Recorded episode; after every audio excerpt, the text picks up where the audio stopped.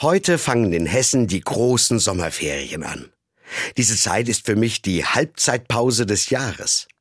Im Fußball, das kann ich jetzt bei der Weltmeisterschaft der Frauen wieder gut beobachten, ist die Halbzeitpause ganz wichtig. In ihr schnaufen die Spielerinnen mal durch und tanken neue Kraft. Aber nicht nur das. In der Halbzeitpause spricht die Trainerin zu den Spielerinnen. Da gibt es wichtige Tipps, es wird auch mal die Spieltaktik geändert, da bekommen die Spielerinnen neue Motivation für die zweite Hälfte. Das kann große Auswirkungen haben. Manchmal kommt ein Team nach der Halbzeitpause ganz anders aus der Kabine zurück und dreht ein schon fast verloren geglaubtes Spiel.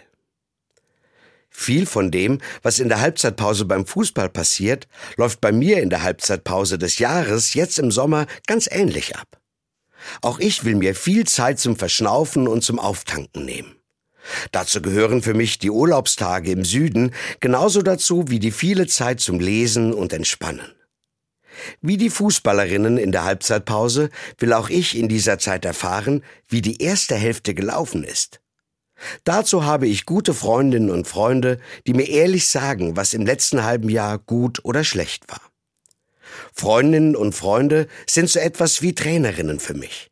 Ihre Kabinenansprachen haben mir schon oft Mut gemacht, um mit neuen Ideen in die zweite Halbzeit des Jahres zu starten. Und wenn im Fußball die Pause vorbei ist, haben manche Spielerinnen ein kleines Ritual, bevor sie wieder auf den Platz gehen. Ein Kreuzzeichen oder eine andere kleine Geste. Das habe ich auch. Ich besuche ein altes Kloster in meiner Heimat. Dort bitte ich Gott um eine gute zweite Halbzeit des Jahres. Ich habe gemerkt, ohne Halbzeitpause geht es nicht. Im Fußball und auch in meinem eigenen Leben. Jetzt ist die Zeit dafür.